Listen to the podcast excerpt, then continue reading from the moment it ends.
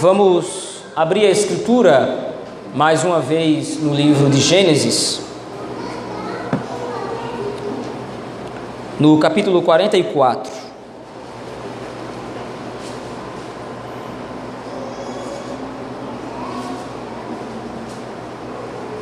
Livro de Gênesis,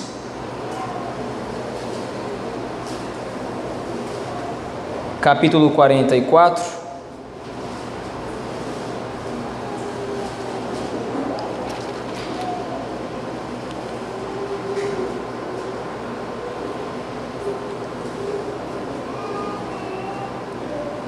Livro de Gênesis, capítulo 44, nos dando graça ao Senhor, meditaremos ao longo de todo esse texto.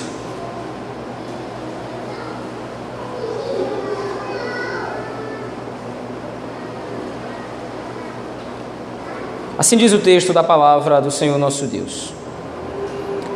Deu José esta ordem ao mordomo de sua casa: Enche de mantimento os sacos que estes homens trouxeram quanto puderem levar, e põe o dinheiro de cada um na boca do saco de mantimento. O meu copo de prata poloás na boca do saco de mantimento do mais novo, com o dinheiro do seu cereal. E assim se fez, segundo José dissera. De manhã, quando já claro, despediram-se estes homens, eles com seus jumentos. Tendo saído eles da cidade, não se havendo ainda distanciado, disse José ao mordomo de sua casa: Levanta-te e segue após esses homens, e alcançando-os, lhes dirás: por que pagastes mal por bem? Não é este o copo em que bebe meu senhor, e por meio do qual faz as suas adivinhações? Procedestes mal no que fizestes. E alcançou-os e lhes falou essas palavras. Então lhe responderam: Por que diz meu senhor tais palavras? Longe estejam teus servos de praticar semelhante coisa. O dinheiro que achamos na boca dos sacos de mantimento, tornamos a trazer-te desde a terra de Canaã. Como, pois, furtaríamos da casa do teu senhor prata ou ouro? Aquele dos teus servos com quem for achado, morra, e nós ainda seremos escravos do meu senhor. Então lhes respondeu: Seja conforme as vossas palavras, aquele com quem se achar será meu escravo, porém vós sereis inculpados. Se apressaram, e tendo cada um posto o saco de mantimento em terra, o abriu. O mordomo os examinou, começando do mais velho e acabando no mais novo, e achou-se o copo no saco de mantimento de Benjamim. Então rasgaram as suas vestes e, carregado de novo jumentos, tornaram à cidade. Chegou Judá com seus irmãos à casa de José. Este ainda estava ali e prostraram-se em terra diante dele. Disse-lhes José: Que é isso que fizestes? Não sabíeis vós que tal homem como eu é capaz de adivinhar? Então disse Judá: Que responderemos a meu senhor? Que falaremos? E como nos justificaremos? Achou Deus a iniquidade de teus servos Eis aqui, somos escravos de meu senhor, tanto nós como aquele em cuja mão se achou o copo. Mas ele disse: Longe de mim que eu tal faça. O homem em cuja mão foi achado o copo, esse será meu servo. Vós, no entanto, subi em paz para vosso pai. Então Judá se aproximou dele e disse: Ah, senhor meu, rogo-te, permite que teu servo diga uma palavra aos ouvidos do meu senhor, e não se acenda a tua ira contra o teu servo, porque tu és como o próprio Faraó. Meu senhor perguntou a seus servos: Tendes pai ou irmão? Irmão? E respondemos a meu senhor: Temos pai já velho e um filho da sua velhice, o mais novo, cujo irmão é morto, e só ele ficou de sua mãe, e seu pai o ama. Então dissestes a teus servos: Trazei-mo para que ponha os olhos sobre ele. Respondemos a meu senhor: O moço não pode deixar o pai. Se deixar o pai, este morrerá. Então disseste a teus servos: Se vosso irmão mais novo não descer convosco, nunca mais me vereis o rosto. Tendo nós subido a teu servo, meu pai, e a ele repetido as palavras de meu senhor, disse nosso pai: Voltai, comprai-nos um pouco de mantimento. Nós respondemos: Não podemos descer. Mas, se nosso irmão mais moço for conosco, desceremos, pois não podemos ver a face do homem se este nosso irmão mais moço não estiver conosco. Então nos disse o teu servo, nosso pai: Sabeis que minha mulher me deu dois filhos. Um se ausentou de mim, e eu disse: Certamente foi despedaçado, e até agora não mais o vi. Se agora também tirardes este da minha presença e lhe acontecer algum desastre, fareis descer as minhas cães com pesar à sepultura. Agora, pois, indo eu a teu servo, meu pai, e não indo o moço conosco, visto a sua alma está ligada com a alma dele, vendo ele que o moço não está conosco, morrerá. E teus servos farão descer as cães de teu servo, nosso pai, com tristeza à sepultura. Porque teu servo se deu por fiador por este moço, para com o meu pai, dizendo: Se eu não tornar a trazer-te, serei culpado para com meu pai todos os dias. Agora, pois, fique teu servo em lugar do moço, por servo de meu senhor, e o moço suba com seus irmãos. Porque como subirei eu a meu pai, se o moço não for comigo, para que não veja eu o mal que a meu pai sobrevirá. Amém, irmãos. Vamos orar ao Senhor nosso Deus pedindo que Ele nos ajude e tenha misericórdia de nós na exposição da Sua palavra. Oremos. Pai benigno, nós te suplicamos que nos sejas favorável nesse momento, a fim de que possamos compreender a Tua palavra que foi lida, que a inspiração que o Senhor ministrou sobre Moisés ao escrever esse texto, agora redunde em iluminação para que possamos compreender o texto inspirado. É assim que nós te pedimos, Senhor, no nome de Cristo Jesus, teu Filho. Amém. Meus irmãos, no capítulo 43, no capítulo anterior, nós vimos como Moisés ajustou essa narrativa, especificamente nos capítulos 42 e 43, para relembrar os leitores da estrutura inicial dessa saga de Jacó. A intenção de Moisés sempre foi destacar dois personagens principais na narrativa da redenção que nós temos visto. José representa o progresso da história redentiva através do sofrimento e ascensão do Messias. José começa a sua história sendo humilhado, sofrendo e padecendo, mas ao final da sua história ele é erguido como sendo o instrumento de Deus através do qual a salvação vai acontecer. Por outro lado, Judá, no capítulo 38, também é apresentado no texto como um personagem, instrumento de Deus no plano redentor. Porém, Judá demonstra a realeza do Messias, o rei prometido que virá para salvar o seu povo. A intenção de Moisés, então, naqueles dois primeiros capítulos, 37 e 38, era unir os dois personagens, formando uma só imagem. O Messias que virá como rei mas em primeiro lugar sofrerá para que através do seu sofrimento e glorificação pudesse salvar o seu povo dos seus pecados. Essa mesma estrutura então foi repetida no capítulo 42 e no capítulo 43. Especificamente no capítulo anterior, como dizia, Judá novamente se apresenta na narrativa ou é centralizado na narrativa como sendo instrumento do Senhor nesse processo de salvação. Porém, naquele primeiro momento, Judá se apresenta como um intercessor.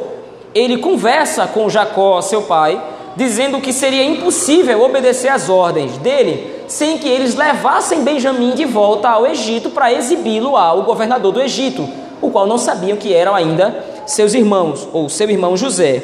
Porém, nesse processo de levar de novo Benjamim, ou levar Benjamim ao Egito e retornar de novo àquele lugar, Judá diz que ele seria fiador por seu irmão. A intercessão de Judá demonstra de sua parte o desejo de interceder pela salvação de sua família, se colocando como responsável no lugar do seu irmão. E o mal que acontecesse a Benjamim, então, seria debitado da conta do próprio Judá. Esse mesmo princípio agora aparece no capítulo 44. Porém, agora o autor expande e aprofunda ainda mais essa noção. No versículo 1 do capítulo 44, o autor retoma o estratagema de José, que ficou claro ali, ou que aconteceu também no capítulo 42. Naquele primeiro capítulo, capítulo 42, José havia mandado que o dinheiro que os seus irmãos haviam pago o cereal fosse devolvido e colocado novamente nos sacos de cereal que eles haviam levado. Isso nós vimos que foi um estratagema ou foi uma estratégia de José para que os irmãos, os seus irmãos, retornassem ao Egito. Da mesma forma, então, acontece agora no versículo 1 do capítulo 44. Só que além do dinheiro de cada um, Jacó, aliás, José manda que o seu próprio copo de prata fosse colocado no saco do mais moço. A ideia da, desse uso do copo de prata nesse contexto era que aquele copo era o copo que pertencia somente ao governador do Egito, ou seja, para ter acesso àquele copo deveria ser alguém íntimo. E é exatamente o argumento que José vai usar depois. José permitiu que seus irmãos entrassem em sua presença, sendo ele um homem muito importante, e desfrutasse de comunhão íntima com ele. E agora estava sendo proposto que aqueles homens haviam roubado o copo do governador de Faraó. Porém, ao contrário do que parece o texto, José não tem intenções negativas com isso. Ele não quer o mal de seus irmãos. Desde o capítulo 42, quando pela primeira vez José faz algo parecido, a intenção de José sempre é fazer com que seus irmãos se reúnam com ele. A intenção do governador do Egito, ou a intenção do governador de Faraó, é sempre fazer com que sua família seja reunida mais uma vez com ele. Essa repetição, ou essa dupla repetição dessa mesma cena, ou dessa mesma intenção, mais uma vez, demonstra a intencionalidade do autor em expor um conteúdo muito íntimo da história da redenção. O princípio central do pacto ou da aliança que Deus estabelece na eternidade com seu Filho Jesus Cristo é de que o seu povo esteja para sempre com Ele. Quando o Pai, o Filho e o Espírito Santo na eternidade fizeram o pacto da redenção, a intenção maior desse pacto era naturalmente a glória do Deus triuno através da comunhão entre Deus e o seu povo. Agora, essa mesma ênfase de comunhão é repetida através da narrativa. Todas as vezes que José, ou pelo menos nessas duas vezes, em que José arma ou trama de alguma forma fazer com que seus irmãos retornem ao Egito, o que Moisés está deixando claro aqui é a intenção final de todo esse plano salvador que Deus tem em mente através da vida de José e Judá. Deus está demonstrando na história da redenção, através do texto de Gênesis, na saga de Jacó, que o plano final da redenção é fazer com que ele habite com o seu povo. Moisés está ensinando isso ao povo de Israel. Vejam, desde o capítulo 37 até o capítulo 50, ao longo de toda essa saga da vida de Jacó, a intenção de Deus é salvá-lo da fome? Sim, mas a intenção de Deus também é que tanto José quanto seus irmãos, quanto seu pai estejam reunidos mais uma vez. Isso é um conceito muito complexo. E é algo que nós vamos ver desenvolvido ao longo de toda a Escritura. Todos os profetas posteriores, todos os profetas ao longo da história da redenção, quando eles convocam o povo ao arrependimento, eles demonstram essa intenção da parte de Deus. Tornem ao Senhor, abandonem seus pecados, se arrependam. Com que fim? Com que objetivo? Para que o Senhor habite novamente com seu povo.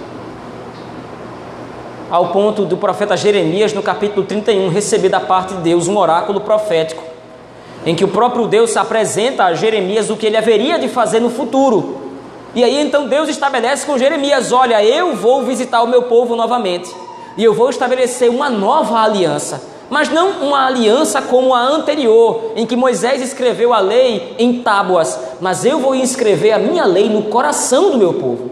E o centro do capítulo 31 de Jeremias é uma frase muito curta, que ele diz ali pelo versículo 9: Eu serei o seu Deus, e eles serão o meu povo. A intenção final da aliança, então, é demonstrada no capítulo 44, no versículo 1 já de Gênesis. Toda essa intenção de José é fazer com que seu pai retorne ao Egito, é fazer com que a família da aliança esteja novamente reunida debaixo da graça e da provisão do Senhor.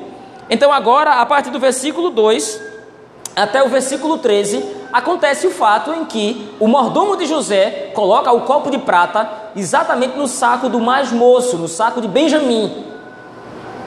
Contrariando as expectativas, agora o que acontece com Benjamim, ou o que está prestes a acontecer com Benjamim, a sugestão do texto é um desastre. Jacó relutou em enviar Benjamim com seus irmãos ao Egito, temendo que alguma coisa acontecesse com seu filho mais moço, o seu segundo filho, filho de Raquel, a esposa que ele mais amava. E agora o que parece acontecer é exatamente isso. Porque quando então o mordomo de Faraó, ou o mordomo do governador do Egito, apanha os dez irmãos, na verdade os onze irmãos aqui, o copo do governador do Egito é achado exatamente no saco de Benjamim. Então agora, como diz aí o versículo 12, o mordomo examina cada um daqueles sacos, começando do mais velho e acabando no mais novo, e achou-se o copo no saco de mantimento de Benjamim. E agora, a partir do versículo 13, o demonstrativo de que há terror no coração dos onze irmãos. Então rasgaram as suas vestes e, carregados de novo os jumentos, tornaram a cidade. Essa primeira cena, do versículo 1 ao versículo 13, demonstra todo o caminhar da providência para montar o cenário que vai agora colocar Judá mais uma vez no centro da narrativa. Como nós vimos, no capítulo 43, Judá é o intercessor, mas agora, no capítulo 44, ele vai ser um substituto. Veja aí, a partir do versículo 14. O que acontece nesse, nesse momento é que o autor destaca Judá à frente de todos os seus irmãos. E isso é um contraponto no texto. É algo esquisito de ver na leitura da Escritura.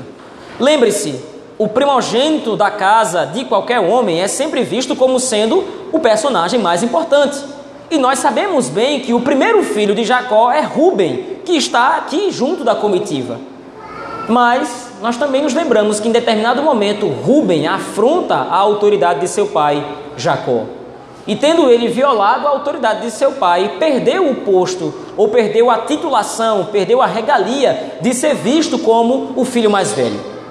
Simeão e Levi seriam os outros dois irmãos de Judá que deveriam receber a liderança da casa de Jacó. Mas como nós vimos, Simeão e Levi também se levantaram contra seu pai e executaram um morticínio, um assassinato em massa na terra de Siquém, quando então os siquemitas violentaram a sua irmã Diná. Então também Simeão e Levi perderam seus postos como líderes sobre a casa de Israel. Então por isso agora Moisés repete no versículo 14 e destaca Judá como sendo o capitão ou como sendo o líder dessa comitiva. Veja aí no versículo 14. Chegou Judá com seus irmãos a casa de José. Como nós vimos, o primeiro motivo de Moisés ter narrado o quarto filho à frente dos outros é de que agora a liderança da casa de Jacó estava sobre Judá. Mas não é esse todo o argumento. Moisés aqui já está preparando mais uma vez o cenário do protagonismo de Judá nessa cena. E então no versículo 15, o governador de Faraó pergunta, né? Disse-lhes José: que é isso que fizestes? Não sabíeis vós que tal homem como eu é capaz de adivinhar? Entenda, a adivinhação no texto não é que José fazia algum tipo de magia ou algum tipo de ritual proibido na lei de Deus. Os comentaristas aqui são unânimes em dizer que isso é apenas uma argumentação, é apenas um pretexto de José para interrogar aqueles homens, visto que o copo que havia sido apanhado no saco de Benjamim era o copo que geralmente as pessoas no Egito faziam algum tipo de adivinhação. Então José usa esse argumento contra agora os próprios irmãos. Vocês não sabiam que eu tenho poder de adivinhar? E aí então, no versículo 16, Judá começa a falar. Então disse Judá: O que é que nós responderemos a meu senhor? O que nós falaremos, o que falaremos, e como nos justificaremos? Interessante como Judá coloca o que tem acontecido. Achou Deus a iniquidade de teus servos. Nós vimos que nos capítulos anteriores, especialmente no capítulo 42, o pecado dos dez irmãos de José foi trazido à tona novamente. Aqueles homens que acharam que seu pecado havia sido esquecido agora se confrontam ou se deparam com a pedição de contas Deus agora vai requerir o pecado de cada um deles, a traição que eles cometeram contra José anteriormente, a mentira que eles contaram a seu pai, todo aquele pecado anterior vai sendo trazido de volta agora. E parece que, mesmo sendo, mesmo tendo havido um período de paz no capítulo 42 e no capítulo 43, onde eles estão diante do governador do Egito e estão num banquete com ele, a comunhão, parece que novamente aquele pecado precisa ainda ser resolvido. Apesar daqueles homens terem tido paz num primeiro momento, a paz não é todo o benefício que o Senhor tem para dar a esses homens. E mais uma vez Moisés aqui está exortando o povo. Naturalmente o povo de Israel tem paz com Deus, porque seus pecados foram de fato perdoados. Deus havia pacificado a relação entre o povo de Israel e ele mesmo, e havia comunhão. Mas para que haja comunhão entre um Deus santo e o pecador, é necessário que um preço seja pago. O perdão de pecados que Deus oferece, e nós precisamos nos lembrar disso. O perdão de pecados que Deus nos oferece gratuitamente e poderosamente em Cristo não é simplesmente o esquecimento dos nossos pecados. Um Deus perfeitamente santo, puro e justo não pode simplesmente passar a mão sobre as nossas cabeças e fingir que nada aconteceu. O pecado precisa ser julgado. No capítulo 43, os dez irmãos de José desfrutam de paz. Eles estão agora na presença de quem ofenderam. E eles estão agora na presença do próprio Deus que está guiando aquela história. Mas apesar da comunhão, apesar da paz, é necessário que o pecado seja julgado. É necessário que haja o perdão genuíno através da justificação. E veja, essa é a primeira vez nas Escrituras Sagradas em que o projeto de justificação e perdão dos pecados do Senhor acontece com o oferecimento de uma pessoa para pagar os pecados de outra. Apesar de o próprio Judá ter pecado contra José, aqui, agora a sentença desse pecado, a condenação desse pecado, ela vai ser mitigada através da substituição feita por Judá. Veja aí, a partir do versículo 17. Mas ele disse: Longe de mim que eu tal faça. O homem em cuja mão foi achado o copo, esse será meu servo. Vós, no entanto, subi em paz para o vosso pai. Então, a partir do versículo 18, há uma argumentação que vai até o final do texto da parte de Judá. Mas o ponto central dessa de toda essa argumentação acontece a partir do versículo 30. Depois que Judá apresenta todo o acordo que havia sido feito entre ele e Jacó, isto é, Judá se apresenta como sendo fiador de Benjamim. Ele havia prometido a seu pai: Olha, eu vou levar o nosso irmão para o Egito porque nós precisamos apresentá-lo ao governador. Mas não se preocupe, o que acontecer a ele, o Senhor vai pedir contas a mim. Agora, pois, diz o verso 30, indo eu a teu servo, meu pai, e não indo o moço conosco, visto a sua alma está ligada com a alma dele, vendo ele que o moço não está conosco, morrerá. E teus servos farão descer as cães de teu servo, nosso pai, com tristeza, à sepultura. E aí então agora o auge do texto aparece. Judá se oferece não somente como intercessor, Judá se oferece agora como substituto. Veja aí o versículo 32. Porque teu servo se deu por fiador por este moço para com meu pai, dizendo: Se eu não tornar a trazer-te, serei culpado para com meu pai todos os dias. Agora, pois, fique teu servo em lugar do moço, por servo de meu senhor. É necessário que nós observemos a trajetória de Judá ao longo das Escrituras. Judá foi o homem que abandonou seu pai, no capítulo 38. Abandonou a família da aliança e se entregou ao pecado. Judá pôs em risco a continuidade da linhagem santa quando ele se casa com uma mulher cananita. Judá era um homem mau e truculento. Foi ele quem arquitetou a traição e a suposta morte de José. Foi Judá quem arquitetou todo aquele plano, mesmo Rubem tendo intercedido por José, agora foi Judá quem disse: Bom, se nós não podemos matá-lo, vamos fazer o seguinte: nós vamos jogá-lo numa cisterna. Ou melhor, por que a gente não vende ele para essa caravana de ismaelita que está passando aqui agora? A apresentação de Judá no começo da saga da redenção, nesse texto, nesse capítulo final, nesse episódio final do livro de Gênesis, é de que Judá é um homem profundamente pecador. Foi assim que o texto começou apresentando ele. Mas agora veja Judá erguido para ser símbolo da história da redenção. Judá é erguido como símbolo do substituto que é Cristo em nenhum outro lugar das Escrituras nós vamos encontrar que o próprio pecador pode arcar com as penalidades e com a sentença de seu próprio pecado. Se o transgressor se colocar diante de Deus, querendo ele mesmo pagar por suas transgressões, ele será morto por causa de seus pecados e a sua vida vai se encerrar ali e não haverá salvação para ele. Esse texto, o capítulo 44 do livro de Gênesis, demonstra para nós o auge da história da redenção. Um justo tem que pagar por um pecador.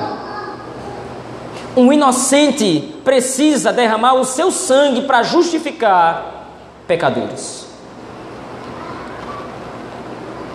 É fortuito e oportuno que daqui a pouco nós nos coloquemos à mesa do Senhor. O sangue que nós representativamente beberemos, demonstra não somente a graça do Senhor, demonstra não somente a sua misericórdia, demonstra a profundidade e a malignidade dos nossos pecados. Para que nós estivéssemos hoje aqui, reunidos, adorando ao Senhor, para que nós gozássemos do posto de filhos de Deus, foi necessário a morte de alguém. Coisa que nós não faríamos uns pelos outros. Eu não morreria por nenhum dos irmãos. E nenhum dos irmãos morreria por mim. Ainda que nós nos oferecêssemos como expiação pela culpa um do outro, nosso sacrifício seria inútil porque há pecado nas nossas mãos. Nossos corações são impuros. Para que nós fôssemos redimidos, para que nós fôssemos salvos, um cordeiro imaculado teve de ser morto.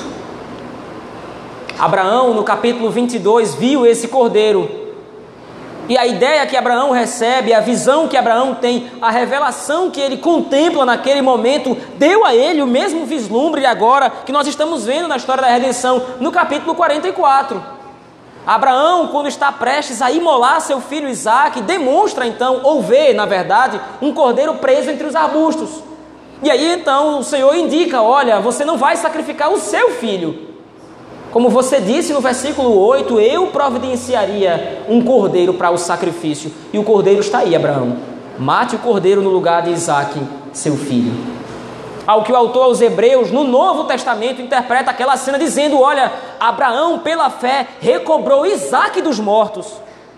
Quando ele viu o cordeiro preso entre os arbustos e sacrificou o cordeiro no lugar do seu filho, ele estava representativamente recobrando seu filho dos mortos da condenação eterna. O que Abraão não viu, e Jacó está, está percebendo, e os dez irmãos de José estão vendo, é que não é um animal que será sacrificado para o perdão dos pecados, não é um cordeiro que será morto não é o sangue de um cordeiro que vai espiar a nossa culpa diante do Senhor. É o próprio Filho de Deus. O Rei prometido deverá vir e ele deverá ser sacrificado do seu alto e sublime trono. E entenda, é isso que Judá representa Lembre-se, Judá representa não somente o pecador que se arrepende, Judá representa o reinado divino, o reinado do Messias. Então agora o que está sendo proposto é que um rei deverá se sacrificar por seus servos. Deus deverá providenciar para si a substituição penal que vai garantir a seu povo o perdão dos pecados. Versículo 33, ele deixa isso bem claro, como nós vimos. Agora, pois, fique teu servo em lugar do moço por, seu servo, por servo de meu senhor, e o moço suba com seus irmãos. Judá se coloca como o substituto, assim como Cristo é o nosso substituto. Essa é a aplicação central de Gênesis 44. Moisés está introduzindo para o povo de Israel como é que a redenção ela vai acontecer. O próprio Messias deverá vir e se sacrificar no lugar do seu povo. Como disse antes, essa é a primeira ocorrência de uma substituição entre pessoas na Escritura. Em Gênesis, no capítulo 3, versículo 15, o Senhor prometeu a salvação. E prometeu que essa salvação seria dolorosa, um ferimento no calcanhar, em troca do esmagar da cabeça da serpente. Em Gênesis, no capítulo 15, Abraão contemplou que somente Deus passava entre os pedaços do animal que havia sido esquartejado, demonstrando que somente Deus poderia executar o sacrifício e a redenção de Abraão e toda a sua linhagem. Em Gênesis 22, Abraão contemplou o cordeiro preso entre os arbustos, e agora em Gênesis 44, nós estamos contemplando que esse cordeiro é Cristo Jesus, nosso Senhor, o nosso substituto aquele que ficou no nosso lugar para que nós pudéssemos ser salvos dos nossos próprios pecados e da ira do Senhor nosso Deus. Um certo comentarista diz que Judá é a primeira pessoa na Escritura que se dispõe a oferecer a sua própria vida no lugar de outro. Mas Judá é só uma representação. Judá de fato não morre no lugar de Benjamim, ou de qualquer outro dos seus irmãos, ou no lugar de seu pai. Judá se oferece para isso, Judá está disposto a fazer isso, mas ele não faz de fato. Cristo, por outro lado, ele não somente chega perto de morrer por causa dos nossos pecados, ele de fato morre. Cristo não se oferece simplesmente para ser escravo de outro homem no nosso lugar. Cristo se oferece para experimentar todas as dores do inferno que nós sofreríamos e que nós não suportaríamos, para que a nossa salvação fosse garantida. Eu concluo aqui, meus irmãos. Judá se oferece em lugar de seu irmão para que seus outros irmãos subissem em paz ao seu pai. Cristo Jesus é aquele que se oferece ao seu pai para que nós tivéssemos paz com ele e com o seu próprio Pai. Cristo Jesus é aquele que nos dá sossego. Cristo Jesus é o motivo de nós estarmos todos aqui hoje reunidos, prontos a desfrutar da comunhão do Senhor. Isso porque ele se sacrificou por nós, quando nós não poderíamos nós mesmos nos sacrificar para garantir e pagar os nossos pecados.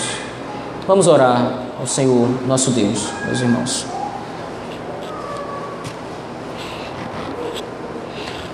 Deus Todo-Poderoso, Pai bendito,